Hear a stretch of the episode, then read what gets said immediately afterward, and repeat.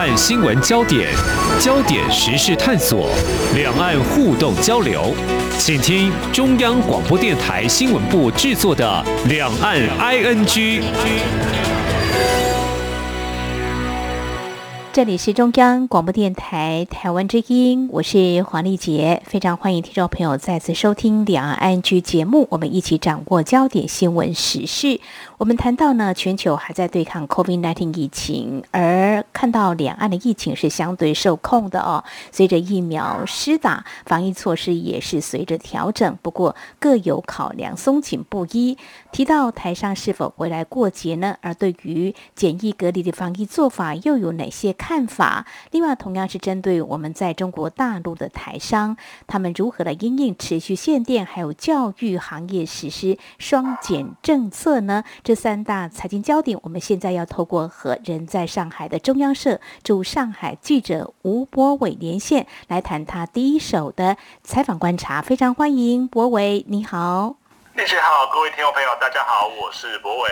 好，在今年二月份农历春节，其实就有一些在中国大陆的台商，就是因为疫情的一些边境管制，必须检疫隔离，没有回到台湾来过年，很快的。又要新的一年，但是疫情还没有办法完全平息哦。由于要先预定这个机票跟防疫旅馆，所以明年春节在台湾，我们大概有九天了哦。这个嗯，公务人员有九天的长假，大概从一月二十九号到二月六号哦。那么就博伟，你在中国大陆那边的采访了解哦，一些台商他们目前有什么样的打算或规划？要不要回到台湾过年呢？在我这边遇到这些台上，其实大家都还在考量这些事情啊。因为呃，听说很多人是今年没有回去过年的嘛，所以希望说明年可以回去过年。那可他们想要回去过年的时候，当然就马上就面对到了说一些边境管制以及说入境要隔离的这样一个措施的一个状况。所以其实我觉得目前呃有一些已经做好决定的，或者说已经早早就订到防疫旅馆的这些。台上他们可能还是会按照原本的计划，就是在呃可能一月中左右的时候就会返回台湾。但是呢，现在还是有蛮多的在上海这边呢，或者说我在这边认识的一些台商朋友们，他们其实呃还在观望，就是呃比如说相关的防疫措施能不能放宽啊，或者说能不能有试出更多的呃防疫旅馆，然后再决定说他们到底要不要回台湾过年。嗯，提到防疫旅馆，我们看到观光局在年终的时候，其实有观察到这个情况，就是防疫旅馆呢，如果说比较新的数据看来，到今年十月二十六号设置超过有。大概两万六千多个房间哦，目前平均使用率大概是百分之五十六。当然，目前也粗估了，预估明年春节前要回到台湾人数有四万之多哦。那台湾的防疫旅馆恐怕可能会不够，因为呃，据一些报道，经了解，明年春节前订房。真的比较不容易哦，部分地区听说有一些是满房的哦，所以我们的观光局在十月初也已经函请协调各地方政府，积极辅导业者投入防疫旅馆的行列，增加供给量，并且持续掌握防疫旅宿的供需状况。刚才博伟你有提到，就是说，诶，台商有吐露这样的心声，是不是在防疫隔离，就是边境？管制措施方面，可不可以有些松绑？他们大概有提到哪些面向呢？呃，最主要的，我觉得其实他们还是希望说，那如果在防疫旅馆不够的情形之下，那能不能开放？就是比如说像是先居家隔离的这种方式，那把这十四天的时间全部改由在家中去隔离。因为其实我觉得大家面临到最大问题，其实就像刚刚丽姐讲的，就是你想要回去，但是。你可能买到机票，但是你订不到防疫旅馆。那一旦订不到防疫旅馆，就没办法回去嘛。那甚至说有一些人，他们有提到说，其实他们有找到了防疫旅馆，但是那个旅馆那个价格实在是让人定不下手。就是呃，一般来说，可能一晚上原本在淡季时间都可能两千多块的这样的一个状况，但是到了过年前夕，就是很多那种很差，就是你光看那种评价就已经很差的。旅馆他都可以喊到一个晚上三四千块，那等于变成说你这样子呃，在回台湾隔离呃前后总共要十五天的这样的一个情况之下，你可能光是隔离旅馆就要花到五六万块的这样的一个成本，那更不用说如果台商回来的时候他是要带家人的话，那个成本就会更高。所以其实很多人就是希望说，如果能够放宽，比如说你在家隔离的这样一个方式的话，那或许就会让大家更有意愿。回家，或者说至少让大家回去的那个成本不要那么的高啊。所以其实，呃，在这边的很多台商朋友，他们其实都有提到说，那是不是在这一块的时候，就更加的去放宽这个部分？那不要说全部时间都锁在旅馆里面哦。嗯哼，好，针对这个呢，我们的中央流行疫情指挥中心是在一号的时候，就十一月一号的时候来公告了，从今年十二月十四号到明年的二月十四号期间。维持十四天检疫，还有七天自主健康管理，做一些相关措施调整了啊。那从重点高风险国家入境是维持入住集中检疫所十四天，在十一月一号当天所公布重点高风险国家是印度、英国还有缅甸。那中国大陆应该是没有在这个重点风险国家之列的哦。不过还是维持。到台湾要前十天入住房宿旅宿或自费入住集中检疫所，后四天是可以返家在家检疫，看起来是有缩短天数，不过跟台商的这个期待还是嗯有一些落差的哦。这个可能也是政府基于这个防疫优先做一个审慎考量所做出来的一个决定哦。那在这样的情况之下，所以台商目前还在观望要不要回来。那听说了，居留在海外的一些民众哦，包括台商，他们都想在今年是不是？如果去年没有回来，今年显得比较急切，好像就是怕户籍的处理问题。这个是不是台商有反映到这方面的忧心？对，因为我觉得这不只是台商的呃忧心啊，我觉得这就像刚刚姐讲的，其实很多的现在在海外，不管说工作或者说。留学的这些台湾人其实都有这样子的担心，就是说你如果哎，比如说你现在香港规定是两年没有入境的话，你的户籍会被迁出嘛？那虽然说迁出并不是说真的就是你在台湾没有户籍，但是比如说你回来台湾之后，你还是会有一些相关的手续需要去办理。那的确，那会增加大家的一些比较麻烦，或者说比较呃多了一些那种时间上面的成本嘛。所以其实就蛮多人都会反映说，那是不是可以？稍微的放宽，或者说就是，呃，比如说他们可以出具一些证明，就是说他们不是不愿意回来，是因为受到疫情的这样一个情况。那这样子的那个事情，是不是可以在这样的特殊情况之下，呃，做一些延展的一些情形哦？所以其实蛮多的台商，他们今年会特别会想要回去，也都是因为这个样子。所以其实我就有认识一些台商，因为他们还是面临到这两年就是户籍迁出这个压力，但他们又订不到。呃，过年前的那些防疫旅馆，对，所以他们就会一个变通的方式，就是他们可能在十一月底、十二月初就先回台湾了，然后就是先去把这个问题解决掉，然后可能也会跟台湾的家人团聚。但是他们这些台商，他们也就跟我提到说，其实如果他们十二月回去的话，那他们就不太可能待到过年的时候再回到中国大陆来，他们可能也是一月中的时间，可能十二月初回去，然后。隔离完之后，可能在台湾待个一个月左右，一月中的时候就要再回到中国大陆这边来，因为可能还是有一些工作啊，还是有一些呃事情要处理哦。所以我觉得其实到现在他们也会蛮两难的，就是说到底呃同时面对到呃回家的这个问题，那以及说那个后期的这样子的问题。所以我觉得到现在这边的台商朋友们，他们都还是没有一个很标准的答案啊，所以他们也是希望说。呃，能够有一些更好、一些更弹性的方式去减轻他们这个压力。那我这边必须要强调的是，这件事情它绝对不只是呃在中国大陆台商们面临到的问题，是刚刚我刚刚讲是全世界现在在世界各国工作求学的台湾人都面临到相同的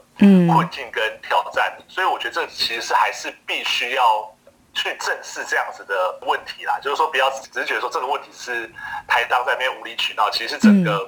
呃大范围的很多人都有面临到这样子的问题。嗯哼，希望政府能够听到，是不是来做一些调整哦？不过目前看来是。依照现行的规定哦，的确，如果说呃超过两年没有入境，会依法要迁出户籍，可能会影响到包括健保啦、国民年金还有劳工保险的老年给付、个人综合所得税率还有地价税率等等这些权益啊。目前我们的内政部是表示呢，为了正确户籍资料，出境两年以上就依法还是要迁出登记，但是他是呃请民众不要。过于担心啦。只要出境没有超过四年哦，一回国立即就可以参加健保，其他相关权益政府也都有应措施，可以确保这海外国人的权益。但是如果真的超过四年才回到台湾，一般就要等六个月之后再加保，但只要涉及之后找到受雇单位就可以立即加保，不需要等待。不过，呃，这个在海外的民众来说，台湾的民众来说，可能还是觉得不太方便的哈。这是在疫情之下也影响到很多的层面哦。那事实上呢，我们看到这个疫情爆发之后啊，不光只是在边境管制、防疫隔离的天数的长短，那航班也是大幅的缩减。然后这个部分的话，我们的台商呃，他们现在还是只能够按照目前的一些规定，就是目前好像只有在浦东嘛，在上海就浦东进去嘛，那还有北京、厦门、成都。那至于在南方的话，像广州啦、深圳，恐怕还是得要绕远路喽。呃，这个部分台商有没有提出一些他们的期待或想法呢？他们当然是希望说 航点可以在那个更加的。拓展一点啊，就是说，其实基本上来说，就是因为我们知道说，中国南方其实也是很多台商聚集的地方嘛。那他们别人说，他们现在很因为在这样疫情管控，然后整个入境管制的一个情况之下，他们就必须，就像刚刚丽姐讲的，他必须要可能比如说从上海进来之后，绕了很大一段远路之后，才能到他们的工厂或他们工作的地方。所以其实这个都是相对更不方便啊。所以其实在这边的台商朋友，他们也有提到，所以那是不是可以？现在看起来好大。台湾跟中国大陆这边疫情都相对控制的的相对得宜的情况之下，那是不是可以有条件的开放这样子的航点，让至少让大家在呃返家或工作这样的一个情况之下呢，会有比较便利，或者说比较呃门槛或者说是花费时间相对比较低的这样一个模式哦。嗯哼哼，好，提到也是疫情。的影响啊，如何防疫？这个疫苗护照，在今年我们看到，在欧洲一些国家都有推这个疫苗护照。当然，我们的相关单位呢，也是时常被关切问到，到底我们会不会呃，也是跟进有这样的做法？我们的卫福部长陈时中在十月二十五号在立法院答询，他就说，台湾的疫苗护照会采取这个欧洲模式啊。推动双边认证哦，除了会认可我们台湾紧急使用权 EUA 的疫苗，原则上也会列入 WHO 认证的疫苗，不过也会例外排除。对于这个陈时中部长，他提到台湾数位疫苗证明已经完成规划，进一步推动相互认证。我们台商应该也是很关切嘛，在去年的时候，好像大家就开始慢慢的就说啊，如果这个疫苗施打的覆盖率能够提高的话，这个疫苗相互认证其实也是必要的，是不是？赶快来推动台商，嗯，是不是也有在提到这个部分呢？其实蛮多台商朋友他们都有提到说，其实是乐观其成这样的一个情形啦。但是呢，他们其实也会担心的，就是说，因为其实这边很多台商朋友他们都已经在中国大陆打了呃国药或者是科兴的疫苗，所以他们也会担心说，那到时候如果真的推了所以疫苗护照的话，那是不是所谓的例外这个东西，呃，这几款疫苗可能会被排除？所以就是反而是他们现在可能呃一边。蛮期待这个政策可以赶快上路，但是一边又担心说自己可能会变成例外一个状况，所以其实在现在政策还没有真的落实之前呢，他们还是有那种一颗心悬在那边的感觉，就是觉得说啊，如果之后真的。嗯，呃，落实的时候，他们会不会其实是没有办法被照顾到那一群？所以其实有一些台商朋友，他们有这样子的反应跟担忧。嗯哼，我们知道咱们 H O 认证的疫苗，其实也包括中国的科兴跟国药疫苗，只是在台湾方面相关的政策还没有定案哦，不知道会不会有所谓的例外排除啊？好，我们倒是看到了，呃，媒体已经披露了，日本是想要松绑商务客留学生入境。那么在我们台湾方面，包括卫福部长陈时中呢，他。啊是说呢。近期也会开始讨论，但是跟中国大陆方面是不是也开始动了起来，来思考这样的问题呢？我们也会持续在节目当中关注。好，这是在我们节目前半阶段，非常谢谢中央社驻上海记者吴博伟来跟我们谈到呢。嗯，在明年农历春节过年的时候，台商在中国大陆，那么是不是会继去年一样，可能会因为边境管制、防疫隔离措施，会不会回到台湾来过年？那么对于台湾的防疫措施，他他们有什么样的期待跟建议，带给我们你第一手的采访观察。稍后节目后半阶段，我们就要来谈谈有关限电哦，这是在之前节目当中也在关注台商他们到底受到哪些影响。另外呢，也提到所谓的双减政策对于补教行业呢冲击。蛮大的，那么到底情况如何？我们稍后再请博伟来谈你第一手的采访观察。今天的新闻就是明天的历史，探索两岸间的焦点时事，尽在《两岸 ING》节目。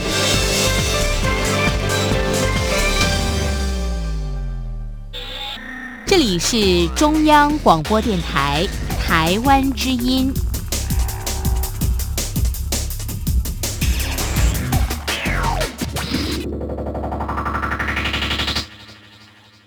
这里是中央广播电台，听众朋友继续收听的节目是两岸 I N G。我们节目持续连线中央社驻上海记者吴博伟，而接下来呢，我们要谈的是中国大陆限电的问题。在之前节目当中，已经跟国国伟聊过了，这段时间都在关注啊。其实这个长假过后啊，呃，有没有恢复正常供电，可能是少数的一些台商啊。上次在节目当中你告诉我们的，那有些人还不能够正常供电。最近博伟在进一步了解台商他们的现况，台商是不是有短期无法全面供电最坏的心理准备呢？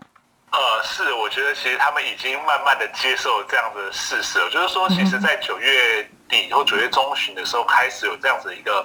情形之后，那时候其实大家还记得，很多台商都比较 乐观的觉得说，哎，十一长假之后应该就会好一点的吧。就后来等到十一长假结束之后呢，会发现说，好像并没有真的像你想象中的那样子的那么好。但对，当然我们有听到一些台商朋友，他们有反映说，哎，他们在某些城市呢，可能会有相对比较好一点的待遇啊，但是呢，其实那也可能只是少数。那大部分的呃地方的台商朋友，他们还是有提到说，哎，其实这个政策是持续在进行当中。所以，其实，在这样呃又在一个月了之后呢，最近这几天在跟他们提起的时候呢，我觉得台商朋友们他们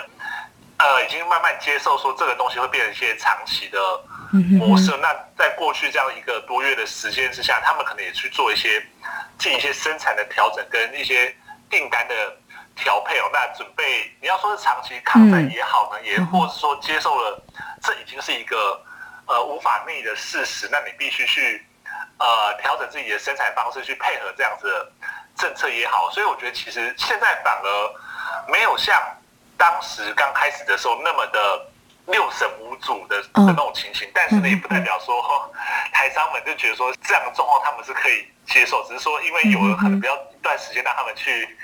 调配之后呢，他们就在这样的已经既定事实的情形下去，嗯哼，而，从事一些生产工作。嗯哼，其实刚开始可能是类似无预警的一个状况哦，会有冲击蛮大。慢慢的就是要接受这个事实。好，这个事实，比如说要全面抗战到多久呢？就要持续的关注。但是可能真的就会影响到台商的生产成本，比如说这个上下游供应链就会产生一些冲击，还有可能会有一些像是延迟交货啦，或者是说呃产品的良率是不是突然停电啊，电供应不齐，这个影响。真的很大哎，还有我们在上次节目当中中还有提到，就是说，哎，官方下令确保煤炭供给要拼发电，也鼓励民间发电，哎，这个电价好像是变成一个浮动可以调整的哦，可能会调涨，那经营成本就势必会增加呢。台商呃，对这个部分他们大概有什么样的看法，或做什么样的准备呢？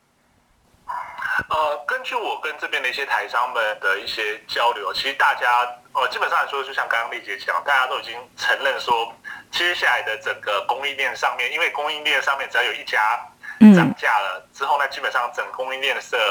产品都会跟着涨价。那这样层层涨价到最后呢，就是在终端消费这一端，大家就会有感发现说，你们购买的一些。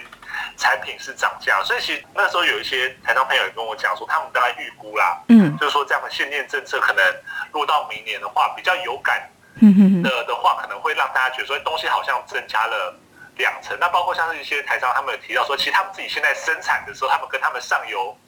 采购一些半成品的时候，就已经有面临到一些涨价，那他们必须他们在给他们卖给他们下游的时候，呃，呃，一定要涨价，不然的话他们会亏损嘛。那这样的情况之下，他们就提到说，其实有一些他们的呃下游的厂商啊，就会可能是威胁，或者说，嗯，就是用比较强硬的态度跟他讲说，啊，如果你不用原价卖给我的话，那我就要转单，我要去跟别人买。对，那有一些呃台商他们就会很为难了，因为他们成本就增加了嘛。但是如果你要卖给你的下游，又不能涨价的话，那变成这个东西都要自己去。吸收，所以其实有一些比较呃强硬一点的台商，他们就有去跟我讲说，他们就会跟他们的下游说，如果你不接受这个价格的话，那你就去找别人，我就不做这个生意的。所以其实现在他们也会观察到说，可能在这样供应链上面会有一点点小小的变动跟重组一个情形啊。那呃，本质上根本的原因就是因为整个生产成本在不断的上升。好，看来这个中国大陆官方也是要正视这样的问题啊，不是丢给企业呢自己来处理。如果说您可以顶得住的话呢，就说那这个。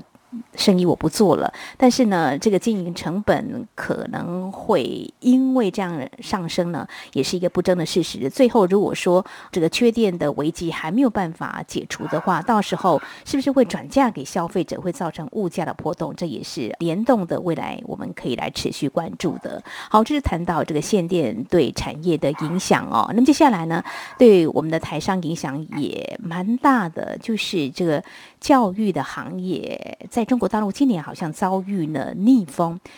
为什么呢？因为官方在七月底公告这个关于进一步减轻义务教育阶段学生作业负担跟校外培训负担的意见，这所谓的双减。政策哦，这双减政策内容是规定小学一二年级不留书面家庭作业，小学三到六年级书面作业平均完成时间不超过六十分钟，还有初中的书面作业平均完成时间不超过九十分钟。呃，也明白的说了，不再审批新的学生补教机构成立，那现有的补教机构统一登记为非营利性机构，同时鼓励学生在课后服务展开丰富多彩的，像科普啦、文化啦、体育、艺术、劳动、阅读、兴趣小组跟社团活动等等。其实看起来就觉得好像少了一些升学压力，呃，就鼓励多。从一些才艺方面多去发展，不要只是 K 书啦、会考试的机器，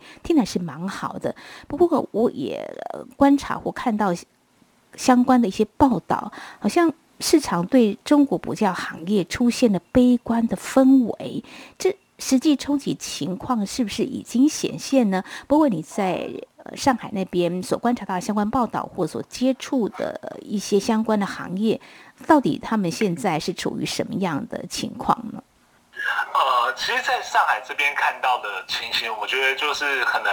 蛮多的听众朋友也都有略知一二啦。因为呃，在双减上路之后呢，基本上来说，就的确是很快的面临的这种所谓的啊倒闭潮或者说转型潮这样一个状况。就是说，其实像那些比较去规模的呃这些大型的。呃，补补习班或者说他们所谓的课后培训机构呢，他们或许就可以有比较有，去慢慢的转型成所谓的呃才艺培训的这样一个状况。但是呢，其实很多本来就是专注在做学科培训，就是我们台湾所谓的补习班的这样的一个嗯呃机构呢，它其实没办法很快适应这样的巨变，所以其实倒闭的其实蛮多。所以现在上海其实也看到很多就是家长们在维权啊，就是很组织起来，所以他们。缴了学费，就补习班突然倒了，就小朋友就是没办法去补习，然后钱又要不回来的这样一个状况。那在这样的倒闭潮或者说这种转型潮的背后，另外一个状况就是很多机构里面的呃老师们就突然间就失业了，因为他们本来可能在这个这里教书，但突然跟你讲说，今天我们不能教国文，或者说我们今天呃教国文的时数要减少，那我不需要这么多老师了。那这些老师们可能就会因此失业。必须要去另谋他路，就是可能有的人就说他可能要，嗯，呃，去重新找工作啊，或者说有看到说有的人说他可能要回去念书了这样的一个情形哦。所以其实我觉得在这样的情况之下，慢慢的这些影响都会呃浮现出来。那加上说呃这些比较大的这几个大头，像说新东方这些学士这几个呃机构，他们其实如果他们真的去做出了一些改变的话，其实也会。造成整个行业的一个变化，因为如果当这些巨头都这样做的时候，你这些比较规模更小的这些培训机构，你就不得不去做。但是你有办法真的转型过去，那又是一另外一个问题。搞不好你在转型的过程中，你的资本不够，或者说你的规模不够，你最后就是必须面临到倒闭或关门一个情形哦。这倒闭跟关门逃的逃哈，这个情况真的很难想象。但是可以感觉到，就是说中国大陆真的是很雷厉风行，真的要彻底来贯彻这样的一个政策哦。那这样的情况之下，可是刚刚我们看到，就是在才艺方面好像。还蛮有经营空间的。我们大概从二十年前有看到相关的报道，其实我们就有一些台商前进中国大陆从事教育事业哦。但是现在面临这个从事补教行业的这样的新的政策的转轨哦，那应该怎么样来应应？才艺是不是可以这样转型？我们台商是不是蛮灵活来应应这样的一个变化的？对，因为其实呃这样的一个情况之下，我最近也是认识了一些。台商嘛，那我觉得他们中，他们必须去重新适应嘛。但是有台商就是说，他有点那种无心插柳，就现在反而好像有机会可以逃过，或者说有机会可以喘口气的这样一个情形哦。那就是呢，因为其实去年因为疫情的关系嘛，所以就有一些从事补教的台商，他们就是把课程啊转到所谓线上，就是这种非实体接触的这样子的课程。那相信大家都还记得嘛，就因为疫情期间大家因为不能出门，所以反而。运动的这种课程啊，或者说在家运动的需求就增加，所以其实我认识一个台上，他就说，哎，他那个时候就发觉到，哎，有这样子一个需求，所以他同时在做呃学科补校之外，他就是开始拓展了呃线上运动课程，这样就是请老师录影片，然后学生就是跟着在线上这样子上课，然后可以在家里就是做一些呃运动，然后各式各样的运动这样子。然后就其实做的还不错，结果呢，今年他就遇到了双减，那双减的同时，他就是他的学科类补习全部都被喊停，不能做了嘛。那他就开始发现说，哎，其实虽然说这些学科类的呃东西，它的量必须大量的减少，然后变成所谓非盈利、不能收钱的这样一个情形之下，反而是在呃体育运动这一块呢，状况其实相对更稳定、更好一点。所以他就说，那他既然如此的话，那他就是接下来。会把更多的心力投入在，呃，教运动跟教体育的这一块，那去找更多的这方面的老师来开课。那他其实有讲到说，其实，呃，因为接下来，呃，中国教育部这边也有提到说，未来在体育这边的占分，就是考试占分，其实会影响到可能未来他们在中学考试的一些呃比重，所以他就会说，哎，其实，在现在发展这搞不好是一个。有前景的蓝海，那他就想说，那既然如此啊，就危机就是转机嘛，那现在就赶快进来，先卡位这样子。嗯哼，真的是无心插柳柳成荫啊！我前几年访问到台湾交换的呃中国大陆学生，呃，他修的是这个体育，我说哦。体育在中国大陆很吃香吗？说哟，这个运动人口越来越多，然后您可以看到，在明年有奥运要举办哦，所以这个市场是可期的啦哦。只不过就说，呃，刚博伟有提到，有些人也因为这样可能会失业哦。那这失业的状况又是会如何呢？我看到中国大陆官方呢，在之前有公布，一到八月份的全国城镇新增就业有九百三十八万人。这个八月份呢，全国城镇的调查失业率百分之五点一，跟七月份是持平。他们对于啊这个数字是。感到欣慰的，因为八月份青年失业率出现明显下降，十六到二十四岁人口调查失业率百分之十五点三，要比七月份下降零点九个百分点。不过呢，现在出现这个双减政策，导致可能会有一些人失业，是不是会改写数字呢？还是值得观察。好，我们在今天呢，谢谢中央社驻上海记者吴博伟，针对在明年春节返乡过年，期待台湾检疫。隔离做法能不能够松绑？还有，因为中国持续限电，提高经营成本。另外提到补教业台上怎么样应应中国双减政策这三大焦点，带来你第一手的采访观察。非常谢谢博伟，谢谢您，谢谢谢谢谢谢各位听众朋友。好，谢谢。好，以上就是今天两岸安居节目，非常感谢听众朋友您的收听，华丽姐祝福您，我们下次同一时间空中再会。